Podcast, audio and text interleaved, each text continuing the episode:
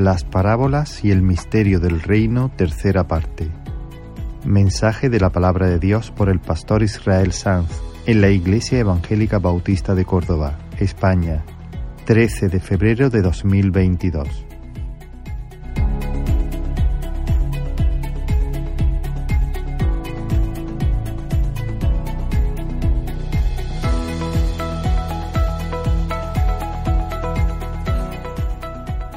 Señor ahora nos ayude a abrir la palabra, a entenderla y que el Señor nos transforme también. El mensaje de hoy se titula Fiesta.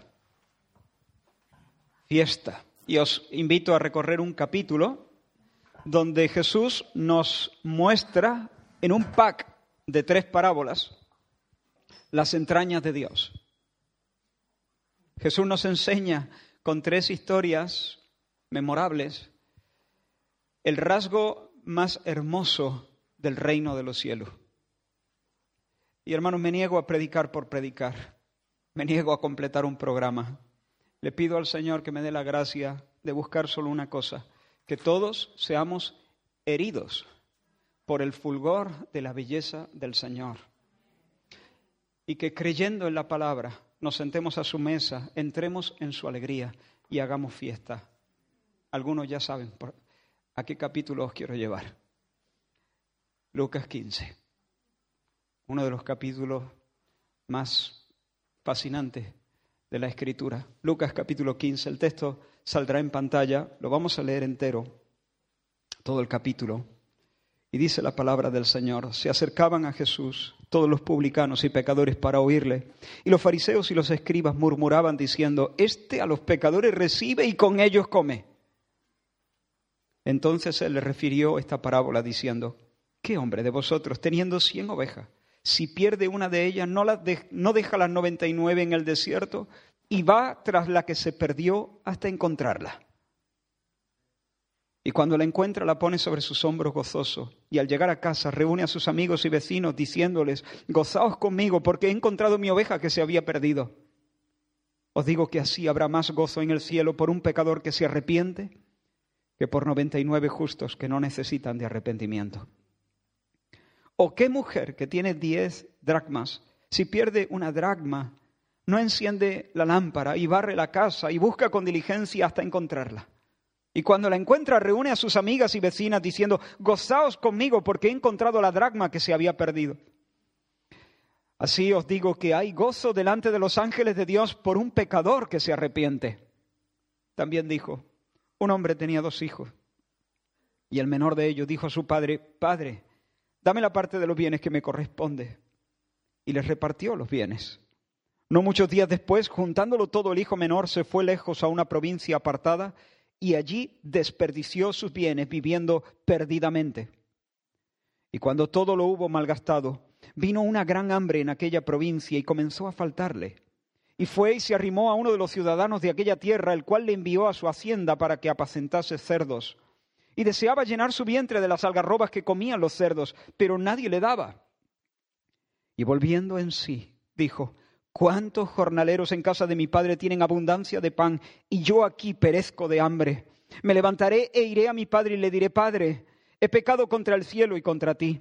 Ya no soy digno de ser llamado tu hijo, hazme como a uno de tus jornaleros. Y levantándose vino a su padre. Y cuando aún estaba lejos, lo vio su padre y fue movido a misericordia y corrió y se echó sobre su cuello y le besó. Y el hijo le dijo, Padre, he pecado contra el cielo y contra ti y ya no soy digno de ser llamado tu hijo. Pero el padre dijo a sus siervos, sacad el mejor vestido y vestidle, y poned un anillo en su mano y calzado en sus pies, y traed el becerro gordo y matadlo, y comamos y hagamos fiesta porque este mi hijo muerto era y ha revivido, se había perdido y es hallado. Y comenzaron a regocijarse. Y su hijo mayor estaba en el campo y cuando vino y llegó cerca de la casa y oyó la música y las danzas, y llamando a uno de los criados le preguntó qué era aquello. Él le dijo, tu hermano ha venido y tu padre ha hecho matar el becerro gordo por haberle recibido bueno y sano. Entonces se enojó y no quería entrar. Salió por tanto su padre y le rogaba que entrase. Mas él respondiendo dijo al padre, he aquí tantos años te sirvo, no habiéndote desobedecido jamás, y nunca me has dado ni un cabrito para gozarme con mis amigos. Pero cuando vino este tu hijo, que ha consumido tus bienes con rameras, has hecho matar para él el becerro gordo. Él entonces le dijo, Hijo, tú siempre estás conmigo y todas mis cosas son tuyas. Mas era necesario hacer fiesta y regocijarnos, porque este tu hermano era muerto y ha revivido, se había perdido y es hallado. Hermano, no vamos a captar la fuerza de estas parábolas y pasamos por alto por qué Jesús las contó, por qué las contó. Lucas describe de esta forma la ocasión. Se acercaban, los dos primeros versículos, se acercaban a Jesús todos los publicanos y pecadores para oírle. Y los fariseos y los escribas murmuraban diciendo, este a los pecadores recibe y con ellos come. Ahora quiero que imaginen la escena.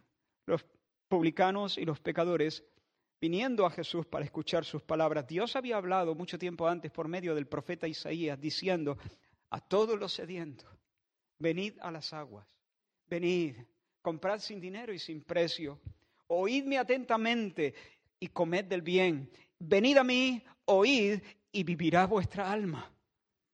Ese es el deseo de Dios. Y aquí vemos a Jesús hablando, un Jesús hablante, y donde hay, porque, eh, porque ellos vienen a oírle. Si vienen a oírle es porque Él está diciendo, está hablando. Aquí tenemos a Jesús hablando y cuando tenemos a un Jesús hablando, donde hay un Jesús hablando, allí hay un oasis. Sin Él todo es desierto, pero cuando Él abre su boca, sus palabras son espíritu y son vida. Él tiene palabras de vida eterna. Con Él está el manantial de la vida. Jesús es la fuente. Y cuando Él habla, la vida fluye en torrentes. Y allí está, hablando generosamente, generosamente a los sedientos. En esta ocasión los sedientos son una compañía creciente de publicanos y pecadores. Los publicanos, hermanos, eran un gremio especialmente odiado. Estos eran recaudadores de impuestos al servicio del imperio romano. Roma había establecido un sistema tributario que era, que era, que era un, profundamente humillante para los judíos, era muy abusivo. Pero una de las cosas que más irritaba a los judíos era que los funcionarios romanos delegaban en algunos judíos la labor de calle. Les permitían gestionar las oficinas locales de, recaudación de impuestos. De hecho, las alquilaban o las vendían al mejor postor. Y esos eran los publicanos, judíos que se hacían con la gestión de las oficinas de recaudación de impuestos. Roma les exigía a ellos un tanto por ciento ya fijado, pero permitía que bajo cuerda, extraoficialmente, ellos cobrasen de más. Mientras que tú me des tanto por ciento, lo que tú les cobres a tu amigo y a tus vecinos, eso es cosa tuya. Por eso eran tenidos por, por pillos, por truanes, por traidores, porque se enriquecían a costa de sacarle las tripas a sus propios hermanos, solían convertirse en prestamistas sin compasión, y puesto que siempre estaban en contacto con los romanos, con los gentiles, eran considerados inmundos ceremonialmente. De hecho, se les prohibía asistir a la sinagoga. ¿Y a quién se refiere Lucas cuando habla de pecadores? Estos son los publicanos, pero ¿quiénes son los pecadores? ¿Acaso los pecadores no somos todos? Por supuesto, pecadores somos todos, pero cuando Lucas usa este eh, término se está refiriendo a pecadores descarados, vividores, a gente de mala vida y de mala reputación, sinvergüenza, crápulas, borrachos, capos de la noche, prostitutas, ese tipo de, de, personas. Esa es la gente que se está remolinando en torno a la fuente llamada Jesús. Ahora vete tú a saber de dónde viene esa gente. Han gastado la noche en excesos, intentando calmar la sed de sus almas, pero todavía están sedientos. Siguen sedientos a pesar del vino, del juego y del sexo. Pero sabes que en realidad no importa de dónde vienen. Lo importante es que están, están llegando, están ahí. Lo que importa es que han llegado.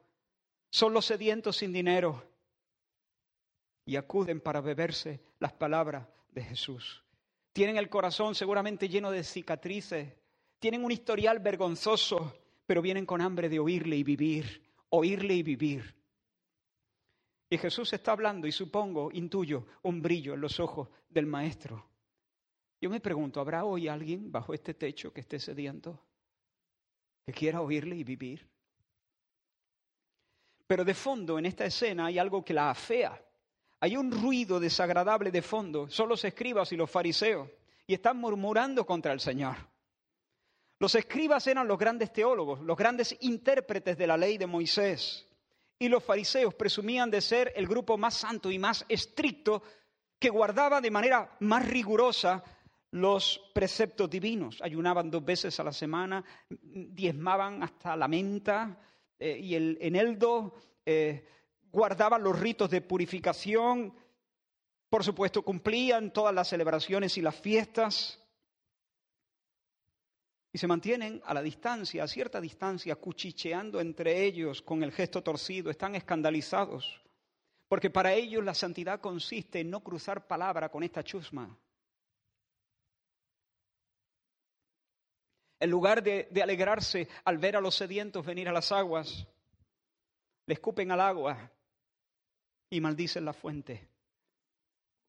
Yo me los imagino diciendo, bueno, bueno, bueno, bueno, lo que hay que ver, vaya cenita, bochornoso indignante. Este hombre no sabe lo que dice la Escritura, este hombre no ha leído el Salmo 26, donde el salmista dice, júzgame Señor, porque en mi integridad he andado, no me he sentado con hombres hipócritas, aborrecí la reunión de los malignos, con los impíos nunca me senté, lavaré en inocencia mis manos y andaré de esa manera en torno a tu altar. ¿Este hombre no ha leído esos textos? Míralo, sentándose con los impíos, esa gente merece el desprecio más absoluto, merece que Dios le dé con su vara en las costillas, merecen que Dios le escupa en el rostro, merecen una corona de espinas y una cruz. Y mírale, compadreando con ellos. Y con desprecio, hermanos, le lanzan esta frase como, como, como el que lanza una pedrada. Este a los pecadores recibe y con ellos come. Se la compro se la compro a los fariseos. Lo que quiero hacer en esta mañana es hacerme con esa frase una bandera y ondearla sobre nuestras cabezas el resto del tiempo.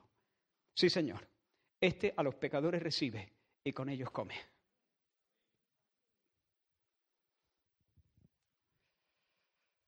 Mi Dios recibe a los pecadores y come con ellos. Ahora, yo sé perfectamente que lo que estos religiosos están diciendo es que Jesús se está asociando con los maleantes, está sumándose a ellos en sus correrías y en sus disoluciones. Y por supuesto no es así, no es así. Jesús está allí como el médico. Cuando el médico se junta con enfermo, no, no es porque ame la enfermedad. Y cuando Jesús se junta con pecadores, no es porque ame el pecado es porque precisamente al contrario, se ofrece como el conquistador, como el vencedor, como el remedio. Él está allí como médico y medicina. Los religiosos están hablando, escribas y fariseos, de esta manera, sienten lo que sienten porque ignoran dos cosas. En primer lugar, ignoran cómo es Dios. No tienen ni idea. En segundo lugar, ignoran cuál es la verdadera cara del pecado, cuál es la verdadera naturaleza del pecado. Y Jesús cuenta las tres parábolas precisamente para hacer esas cosas. Mostrar cómo son las entrañas de Dios y cuál es la verdadera cara del pecado. Las dos primeras historias, voy a pasar, necesariamente tengo que dejar a, a un lado algunos detalles que son interesantes, pero quiero, quiero dar un golpe muy directo, quiero ser muy sencillo en esta, en esta mañana, muy enfático también. Las dos primeras historias muestran claramente no solo que Jesús recibe a los pecadores, no, no, no, es más, es que sale a buscarlos. Es que sale a buscarlos. Ahora imagina la escena de la primera parábola. Está cayendo la tarde y el pastor, ya cansado, se dispone a, a volver al redil con sus ovejas, pero antes se detiene a contarla. 1, 2, 3, 4, 5, 95, 96, 97, 98, 99. Falta una. Falta una oveja. ¿Y ahora qué? Es tarde, está cansado, tiene hambre, su cuerpo reclama el descanso merecido, pero le falta una. Y esa una que le falta no es un número, ¿entiendes? Si fuera una entre cien, podría dejarla en los montes a merced de los lobos y olvidarse, asumir la pérdida, pero no, es que la conoce por nombre, conoce su historia. Por eso deja el rebaño, posiblemente a cargo de algún ayudante, y se va, se pierde por ahí. Como dice Mateo, va por los montes a buscar la que se había descarriado. Y a medida que cae la noche, hermano, quiero que sigas con tu imaginación esta escena. A medida que va cayendo la noche, crece su preocupación, porque hay barrancos por donde el animal pudiera resbalar, deslizarse y morir. Hay fieras que no van a tener compasión de ella. El pastor sabe que por sí misma la oveja jamás va a encontrar el camino de regreso. Está cansado, hace frío, hay lobos rondando. Preferiría estar con su familia. Preferiría estar sentado al fuego del hogar. Pero ese hombre está dispuesto a batir el monte toda la noche si hace falta bajo el relente. Está dispuesto a quedarse ronco, silbando y gritando y llamando a su flaca, a su chata o a su parda o como le haya llamado. Por momentos se detiene y guarda silencio, contiene la respiración y aguza el oído para ver si escucha a la distancia algún balido. ¿Lo ves? ¿Ves la, la escena? Congélala. Congela esa imagen. Así es Dios. Ese es Dios. Así es el Señor. Estos teólogos piensan lo que piensan porque no tienen ni idea de cómo es Dios. Este a los pecadores recibe. Pues sí, este a los pecadores recibe. Y no solamente lo recibe, es que sale a buscarlo. El Señor había dicho por boca de su profeta Ezequiel, yo apacentaré mis ovejas, yo les daré aprisco, dice el Señor, yo buscaré la perdida y haré volver al redil la descarriada. Vendaré la perniquebrada y fortaleceré la débil. Bendito sea el nombre del Señor. Jesús es Dios por los montes. Jesús es Dios recorriendo montañas. ¿Y qué hace? ¿Y qué hace, por cierto, el pastor cuando la encuentra? Encuentra a la oveja exhausta, herida por las piedras y por las zarzas. ¿Y qué hace? ¿La conduce a, latigazos hasta el aprisco? No, se la lleva en volanda sobre los hombros. Y hermanos, es tanta la alegría que ese hombre siente que de camino de regreso a casa, aunque ya es noche cerrada, no resopla, ni va maldiciendo, ni va lanzando una retaíla de insultos y amenazas contra el animal, oveja tonta, animal estúpido, la próxima vez. No, de camino a casa va dándole vueltas al coco y montando una fiesta. De hecho, cuando llega, eso es lo que hace. Así se cierra la historia, con una celebración en el barrio. ¿Te lo imaginas llamando a la puerta de sus vecinos? Perdona que llame a esta hora, pero habéis cenado ya, os invito. Hoy estamos de fiesta. ¿Así que se celebra? ¿Ha sido abuelo? No, no, no. Dios te oiga. Pero he encontrado a, la oveja que se, se, me había perdido una oveja y acabo de encontrarla.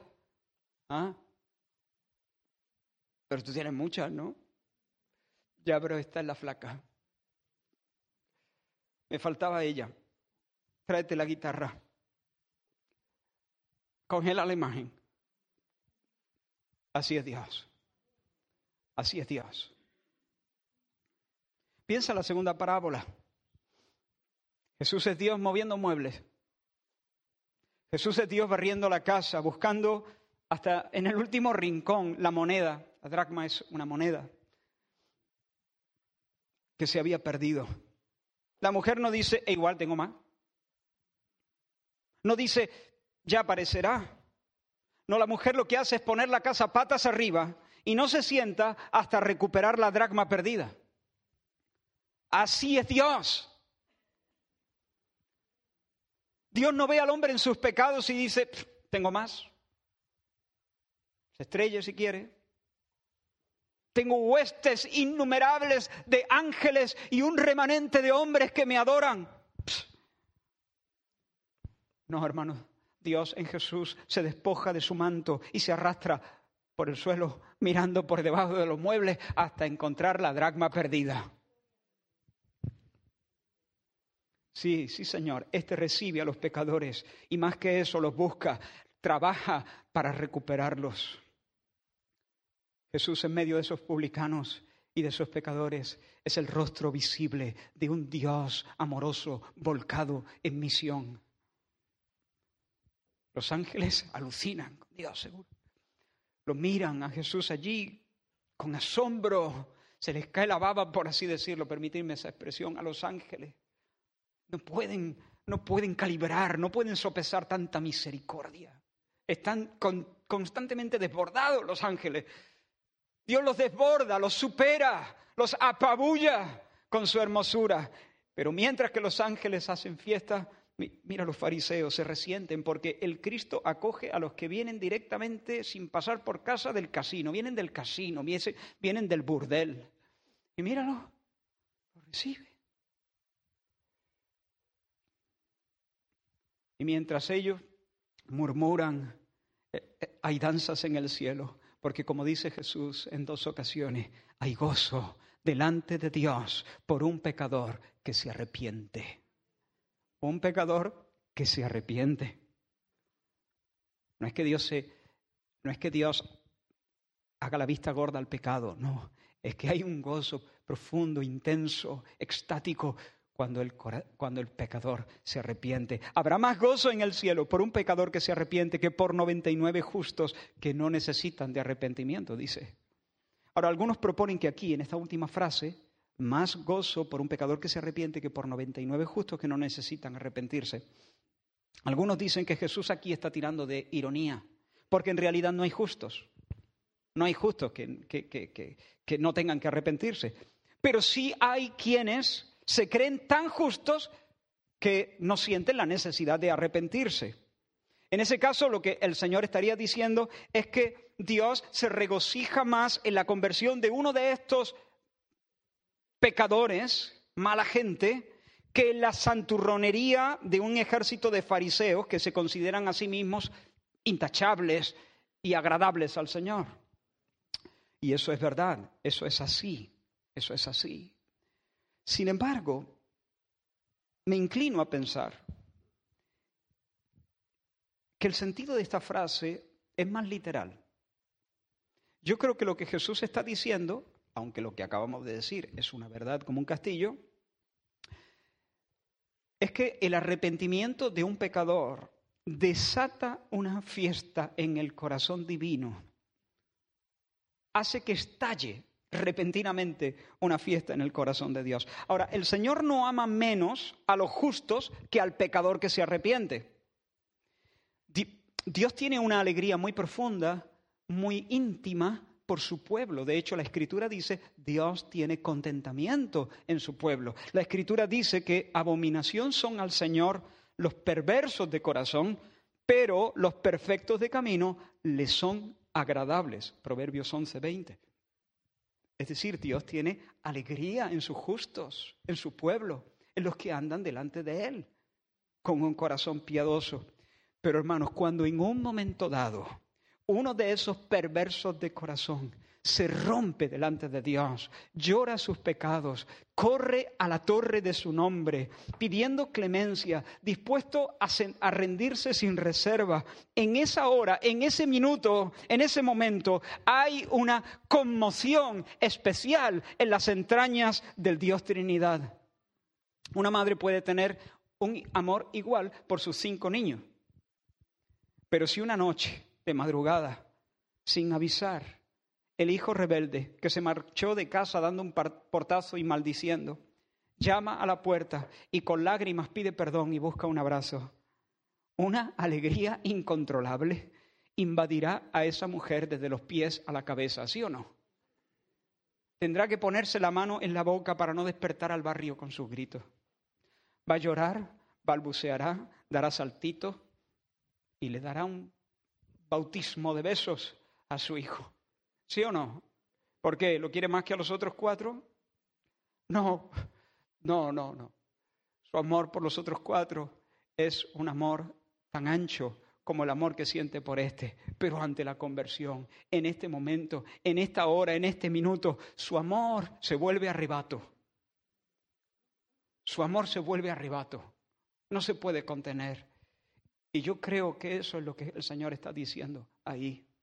No descarto que lo otro sea, pero yo creo que el Señor está diciendo eso. De nuevo, congela la imagen. Observa estas fotos, estas fotografías, porque eso es lo que pasa con Dios.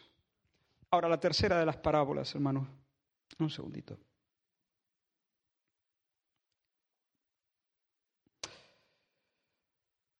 No le di al cronómetro. Bueno, le voy a dar ahora, empezamos, ¿vale? Bueno, la tercera de las parábolas es la más potente, sin duda es la más potente. Porque además de mostrarnos las entrañas de Dios, nos revela la fealdad del pecado. En la primera de las historias se pierde una oveja, en la segunda se pierde una moneda, pero en esta, en esta historia que remata el pack de tres, el que se pierde es un hijo. Y claro, un hijo no se pierde como se pierde una moneda. Eh, de hecho, este hijo no se pierde como se pierde una oveja ni una moneda. Este, este hijo se descarrila con premeditación y alevosía. Este nene, permitidme que de momento lo llame así, se va de la manera más violenta y más fea. Soñaba con, vivir libre de ataduras, de una manera suelta. Esa, es la, significado literal de viviendo perdidamente, ¿no? Una manera salvaje, suelta. Él quería tener en cada puerto una amante distinta. Y como dice una canción, no tener otra fe que la piel, ni más ley que la ley del deseo. Y alimentó durante un tiempo su codicia hasta que perdió por completo la vergüenza. Y un día se acercó a su padre con la, con la cara de cemento armado y le pidió su parte de la herencia. Aquel día el nene reventó a su padre, lo reventó, porque aquellas palabras fueron un puñal clavado en su espalda. De alguna manera le estaba diciendo, papá, yo tengo planes lejos de ti, mi corazón va por otro lado, mi, historia discurre muy lejos eh, por otros caminos muy distintos a los tuyos, pero no quiero renunciar a aquello que tú puedes darme. Papá, honestamente, entre tú y tus cosas, me quedo con tus cosas. Dame mi parte y ya te escribiré. Y hermanos, esa es la verdadera naturaleza del pecado. Esa es. Agustín de Hipona lo expresó con estas palabras aversio, en latín, aversio a Deo et conversio ad creaturas. Es decir, aversio, aversión o rechazo de Dios, conversión a las criaturas. Eso es el pecado. Dar la espalda a Dios para convertirse o para volverse a las criaturas, a uno mismo y a toda la gama de ídolos que podemos fabricarnos. La esencia del pecado es el olvido de Dios, el abandono de Dios, la dejación de sus, eh, el abandono de sus caminos. La naturaleza del pecado es preferir las criaturas, convertirse a las cosas, cambiar la tendencia, errar el blanco. Debemos tender a Dios, debemos estar orientados a Él, debemos dirigirnos a Él, procurando unirnos con Él en el amor.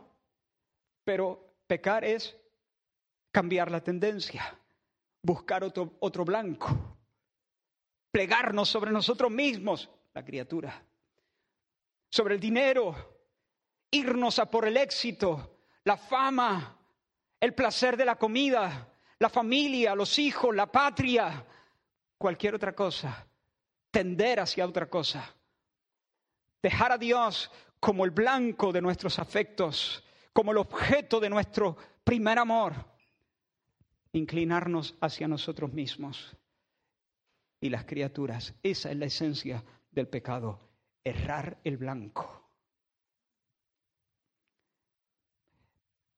Dame las cosas, esas sí las quiero, las cosas las quiero. Papá, dame las cosas, dame la herencia.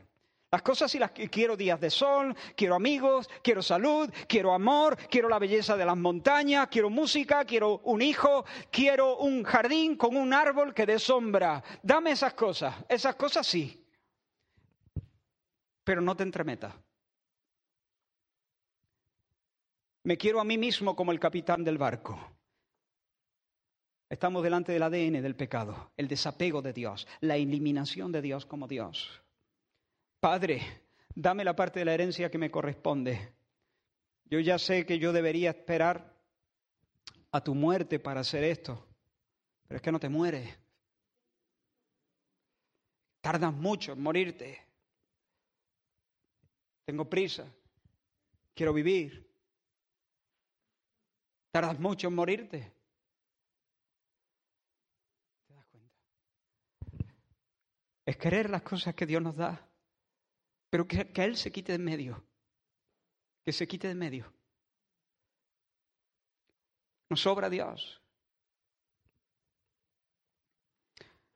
¿Y cómo respondió el padre roto ante ese atropello?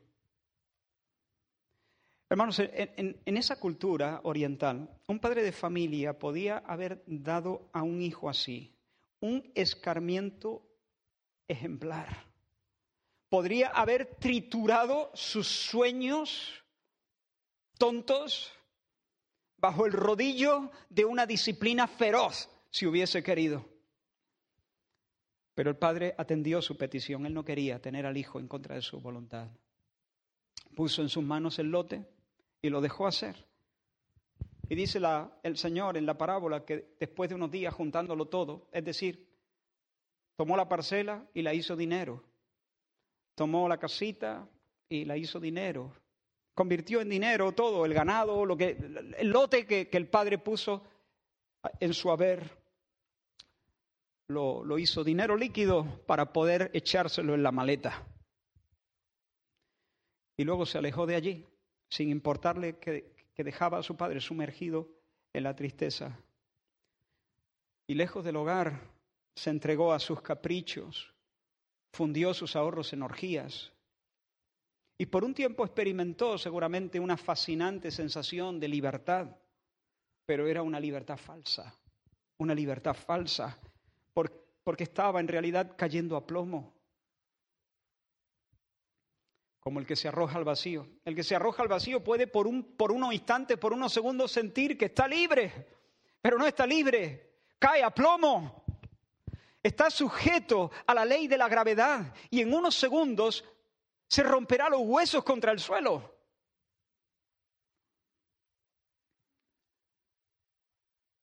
Es posible que tenga delante de mí algunos pródigos todavía con saldo. Y porque todavía tienes saldo, a lo mejor persiste esa sensación en ti de libertad. Piensas que disfrutas, Piensas que estás todavía servido de alegrías, pero te digo, son falsas, son falsas. Una pregunta, piénsala, por favor. ¿Esas alegrías tuyas te dejan remordimiento?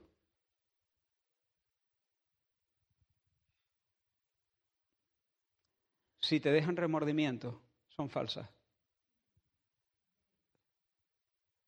Si tus alegrías te dejan remordimiento, no son alegrías verdaderas. Si te turban la conciencia, son alegrías engañosas. Y luego ya sabemos lo que pasó. Finalmente terminó llegando el hambre a aquella provincia y al joven se le borró la risa. Acabó disputando con los cerdos por echarse algunas algarrobas a la boca. Muy triste, muy triste, muy triste. Pero gracias a Dios, en el momento más bajo, dice la escritura, el chico volvió en sí, volvió en sí. Volvió en sí, recordó su casa, recordó su padre, volvió a ser consciente quién era, por qué existía. de dónde venía y emprendió el viaje de vuelta.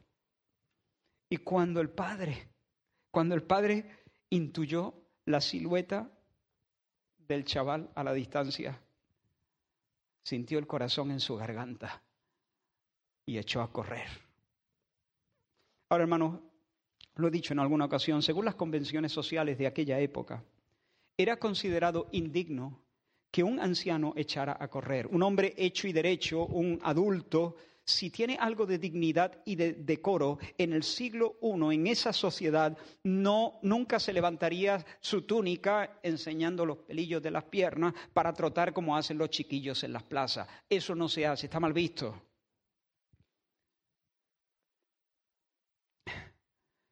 ¿Sabes por qué corrió el padre? Porque no podía volar.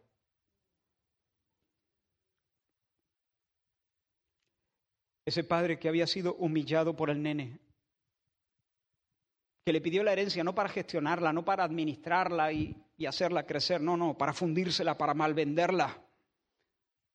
Ese padre roto estaba en éxtasis en ese momento, perdió de vista la opinión de los otros y salió corriendo hacia su hijo. No se quedó tieso en la ventana diciéndose a sí mismo a saber de dónde vendrá, a saber de dónde vendrá a saber en qué casino o en qué burdel ha despilfarrado la herencia que me costó días de intenso sacrificio, a saber con quién se ha gastado el saldo, que venga y que me lo explique, que lama las sandalias con su lengua, que clave su mirada en las baldosas y se quede esperando a que yo tenga ganas de recibirle. No, no hizo eso. Corrió, corrió. Venga otra vez, congela esa imagen. Congélala mientras sondeo la bandera que me he hecho con las palabras de los religiosos. Este a los pecadores recibe. Es que, pero no solo los recibe, sale a buscarlos y no sale arrastrando los pies de mala gana, sale corriendo hacia ellos. Y cuando los ve regresar humillados, los abraza y los llena de besos. Bendito sea el nombre del Señor. Y enseguida el viejo ordenó a, a los siervos vestir a su hijo resucitado con el mejor vestido el mejor, dice, el mejor. La ropa, especialmente en esas culturas, es una marca de distinción. Es como un beso. Vestir al joven era coronarlo de hermosura, es señalarlo delante de todos como diciendo, este es el objeto de mi amor, lo quiero. Y también pidió que se le pusiera calzado bajo sus pies. El joven había dicho, recíbeme como uno de tus sirvientes. ¿Sabe? Los esclavos no llevaban zapatos. Cuando él dijo, ponle zapatos, era para decirlo, no, no, no vas a estar en mi casa como un sirviente y como un esclavo. Vas a estar en mi, casa con zapatos, como una persona libre. Pero no solo eso, hermano. Para colmo, para colmo el Padre pide a los sirvientes que traigan el anillo y se lo pongan en la mano, el sello familiar para que el hijo no solamente anduviese en su casa como un hombre libre, sino como un hijo. El anillo era la señal de que él era hijo en la casa paterna y que portaba la autoridad de hijo como hijo y heredero del Padre. Hermanos, el pastor que encontró a la flaca montó una fiesta. La mujer que encontró la moneda convidó a sus vecinas y montó una fiesta por todo lo alto. Y este, el padre de este joven al que me gusta llamar resurrección, Anastasio. Resurrección, eso significa. No tuvo más remedio que montar una fiesta para darle cauce a su alegría. Y desde la distancia se podían oír las risas y la música y las, y las danzas. ¿Sabes por qué? Pues ya lo hemos dicho, porque hay gozo delante de los ángeles de Dios por un pecador que se arrepiente. Porque Dios, nuestro Señor, no solamente recibe a los pecadores, sale a buscarlos. Y no solamente sale a buscarlos y los recibe, come con ellos. Come con ellos, canta con ellos, ríe con ellos, baila con ellos. Quiero decirte, quien quiera que sea, estés como estés, vengas de donde vengas, huelas como huelas, reacciona, vuelve en ti. Y regresa, regresa. No sigas buscando la vida en las cosas, porque vas a terminar palpando el barro por ver si encuentras alguna algarroba. Porque te digo en el nombre del Señor, el pecado es esclavitud y frustración. Porque cuando nos separamos de Dios y nos volvemos hacia nosotros mismos, nos plegamos hacia nosotros mismos y nos volvemos hacia las criaturas, a las cosas, a los ídolos, nos estamos alejando de la única fuente de verdadera satisfacción. Y sí o sí nos vamos a hacer adictos a algo adictos a la aprobación de los demás, adictos al sexo, adictos a la comida, adictos al trabajo, al éxito profesional, adictos a lo que sea. ¿Por qué? Porque en ese pozo no hay agua, no satisface, no hay un momento donde tu alma está satisfecha.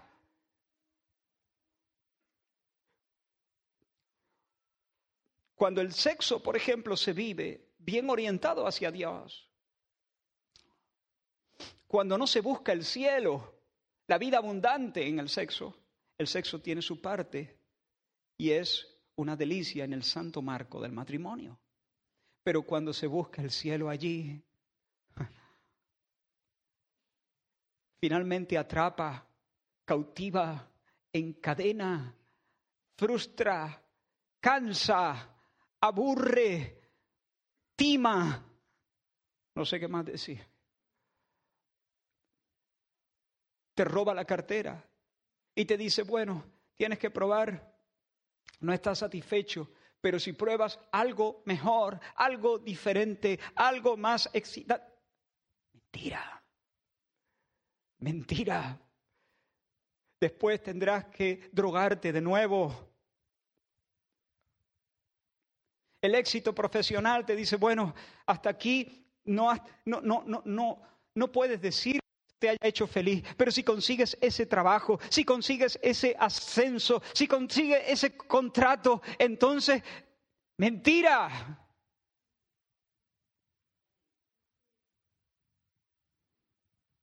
Mentira. La riqueza, si las aumentamos un poco más, un poco más, creo que, que fue a Onassis, ¿no? Que alguien le preguntó, ¿y cuándo es suficiente? Y él dijo, un poco más. Multimillonario. No sé si fue él o otro. Ah, un poco más. Mentira.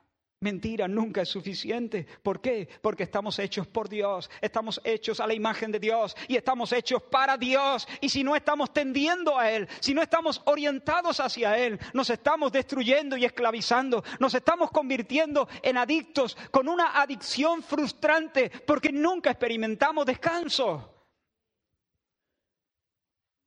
Nunca experimentamos llenura.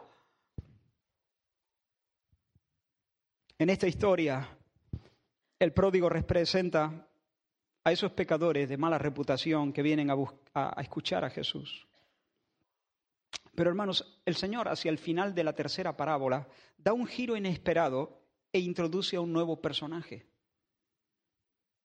En la primera se pierde una oveja, el pastor la busca, la encuentra, hace una fiesta.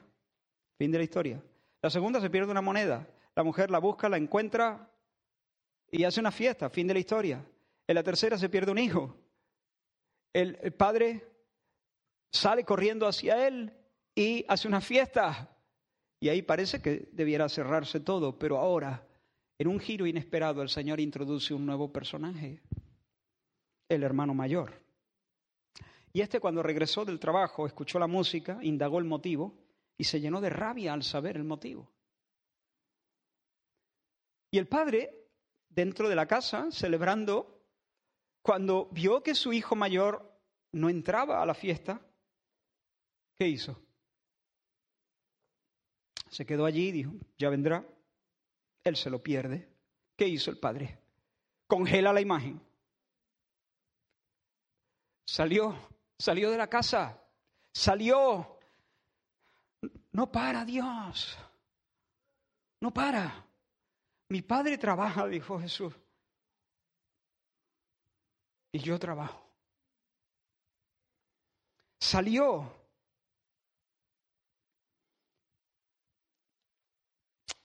Él corrió hacia el menor. Y también salió de la fiesta para buscar al mayor. ¿Por qué? Porque tanto el mayor como el menor estaban perdidos. Uno estaba perdido en la provincia apartada, otro estaba perdido debajo de su techo, pero los dos estaban perdidos. Ambos estaban distantes del padre. Mira cómo se expresa el hermano mayor, papá. Este hijo tuyo no merece una fiesta. Ha manchado tu nombre, se ha reído de toda la familia, ha malgastado con prostitutas la fortuna que le diste. No merece una fiesta, merece que lo fusilen.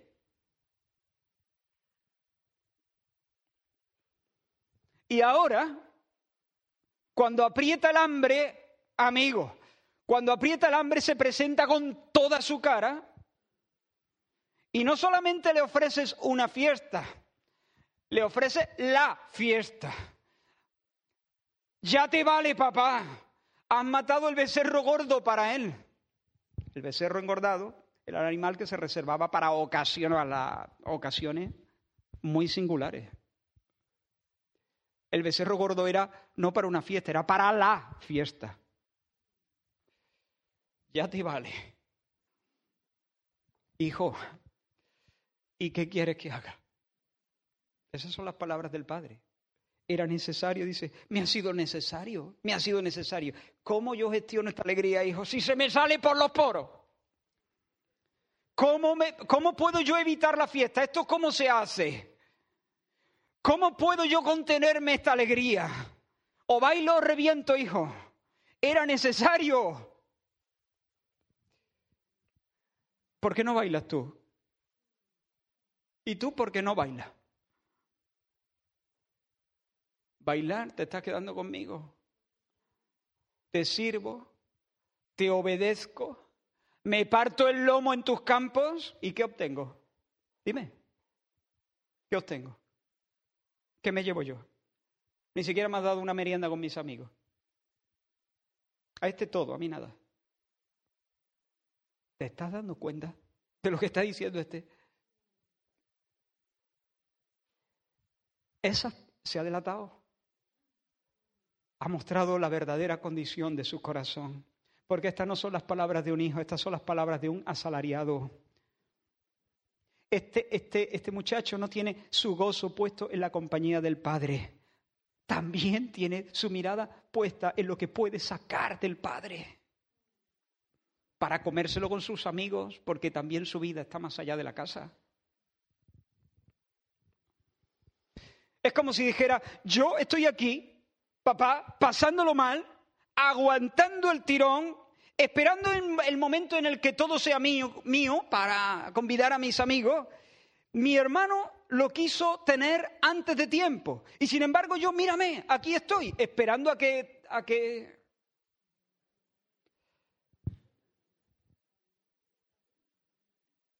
Hijo, tú siempre estás conmigo.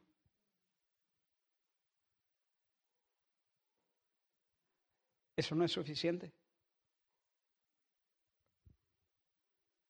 ¿Acaso no te basto?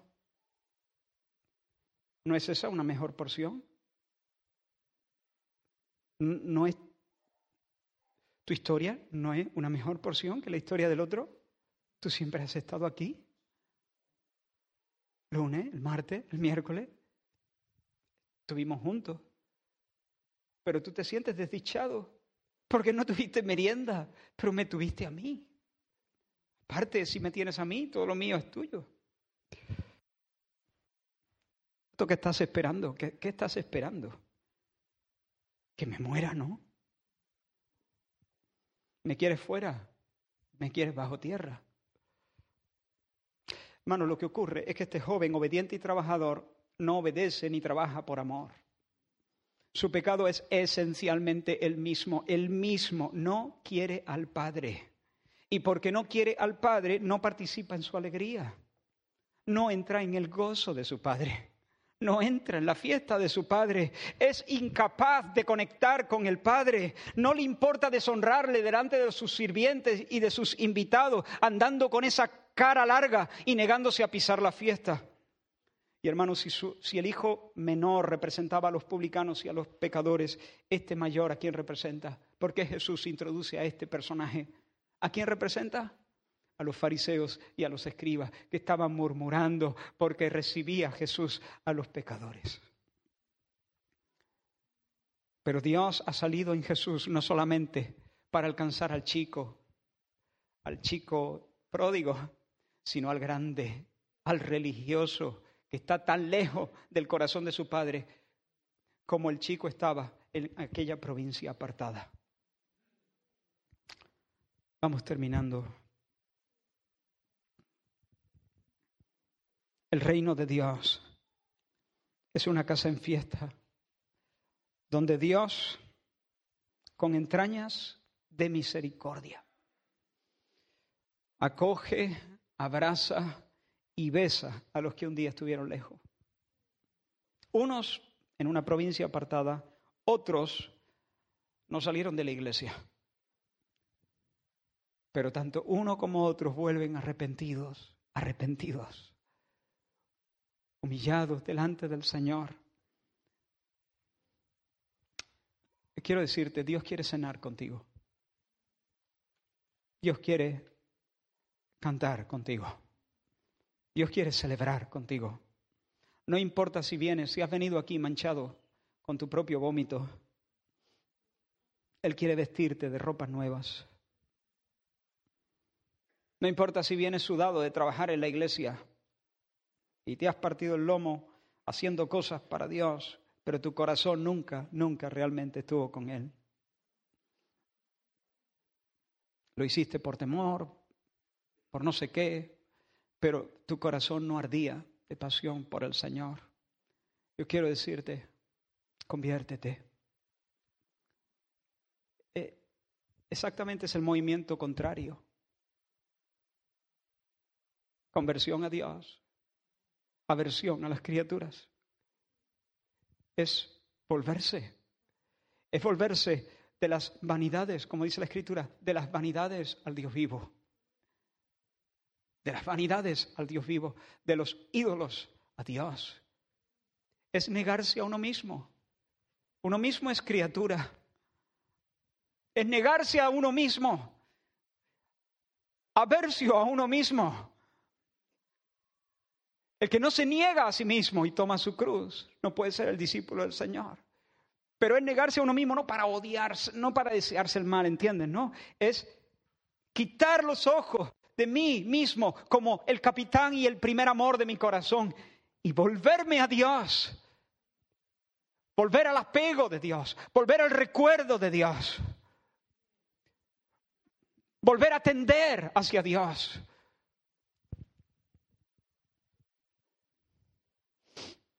Y tal vez diga, si tú supieras de dónde vengo. A lo mejor lo intuyo, a lo mejor no, pero me da igual de dónde venga. A lo mejor hay alguien aquí que yo no merezco misericordia, merezco que me fusilen. Eso es. Tú lo has dicho, mereces que te fusilen. Mereces el infierno. Mereces el castigo. Tal cual, no te lo voy a negar. Eso es lo que merece. Tú y yo no lo, lo hemos ganado a pulso. No estoy de broma. No estoy de broma. No son palabras eh, con efecto. ¿Entiendes? La pura verdad. Eso es lo que merecemos. Eso es lo que merecen nuestros pecados. Hemos hecho violencia al Padre. Le hemos hecho violencia al Padre.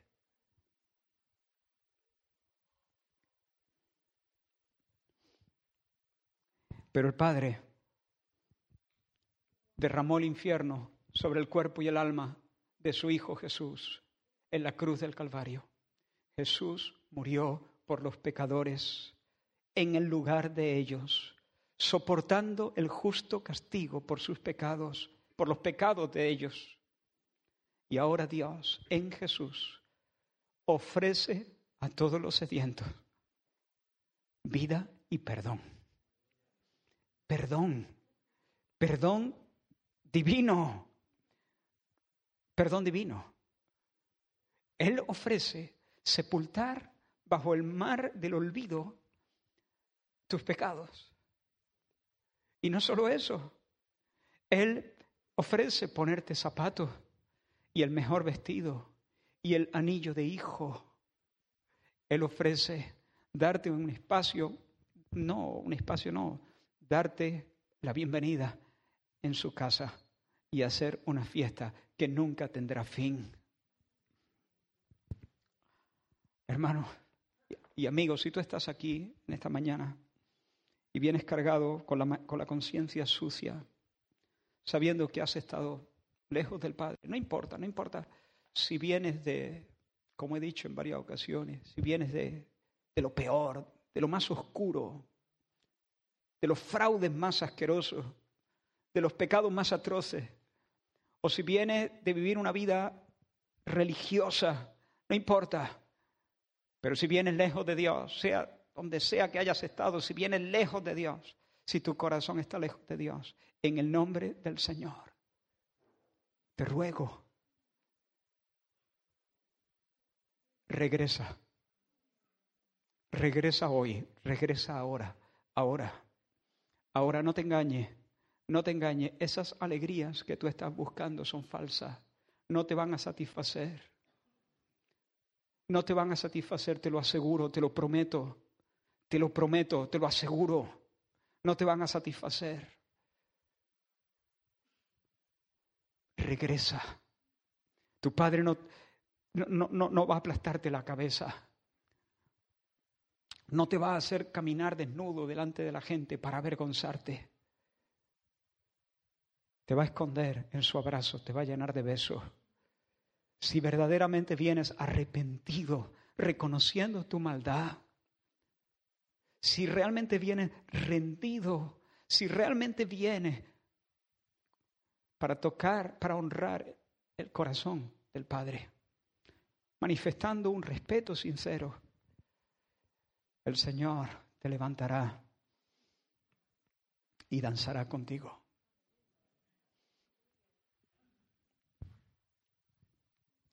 Espero que ahora mismo estés echando a correr. Espero que ahora mismo te estés levantando y echando a correr, a correr ya por la fe hacia Cristo. Pero hay mucha suciedad, sí, toda ella fue puesta sobre el, el, Cordero de Dios, Jesús el puro, el limpio, y allí fue castigada. Levántate y ves al Padre. ¿Sabe? Nosotros con nuestro arrepentimiento sincero y profundo podemos traer verdadero gozo al corazón de Dios. Y que esa sea tu mayor motivación. Bueno, tu es que esa debe ser tu motivación. Tu motivación no es, no, no voy a hacer esto para escaparme del infierno.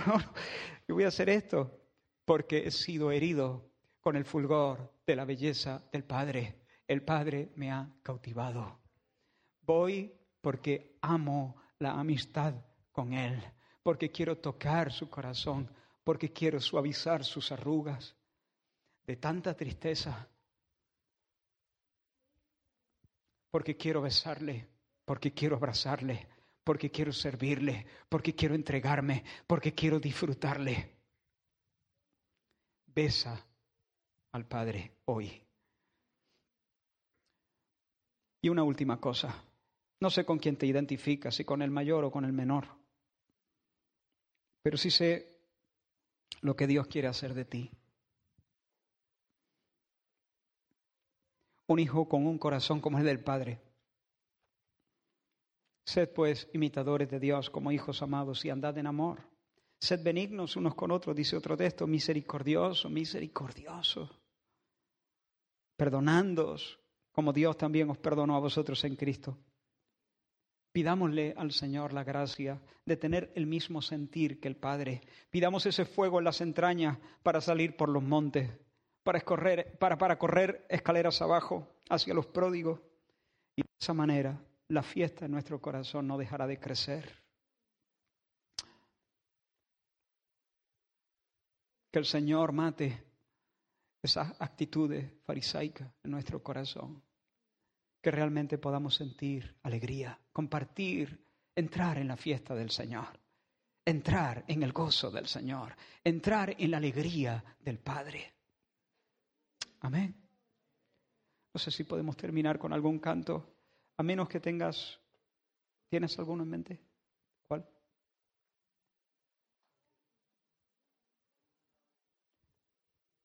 Ese, ese, ese es el que yo tenía en mente. Y mientras cantamos, te invito a venir en arrepentimiento y fe. No tengas miedo de, soltar pecado, no tengas miedo. Hay veces que nos hemos metido tan hondo en el pecado que ahora decimos, ¿y ahora cómo se arregla este entuerto? Ahora cómo salgo de aquí sin que se produzca un destrozo. No tengas miedo, eso es un asunto de Dios. Dios lo hace, Dios se encarga, Dios se encarga. Tú humíllate y Dios se encarga. Tú confiesa y apártate. Dice, no voy a poder, no voy a poder. Claro que no vas a poder, pero Dios puede. Dios puede hacerlo en ti. No tengas miedo de las consecuencias. No tengas miedo de no poder. Tú humíllate, arrepiéntete de tu pecado Date la vuelta de las criaturas al Creador. Escóndete allí y el Señor hará el resto. Vamos a cantar. Aleluya.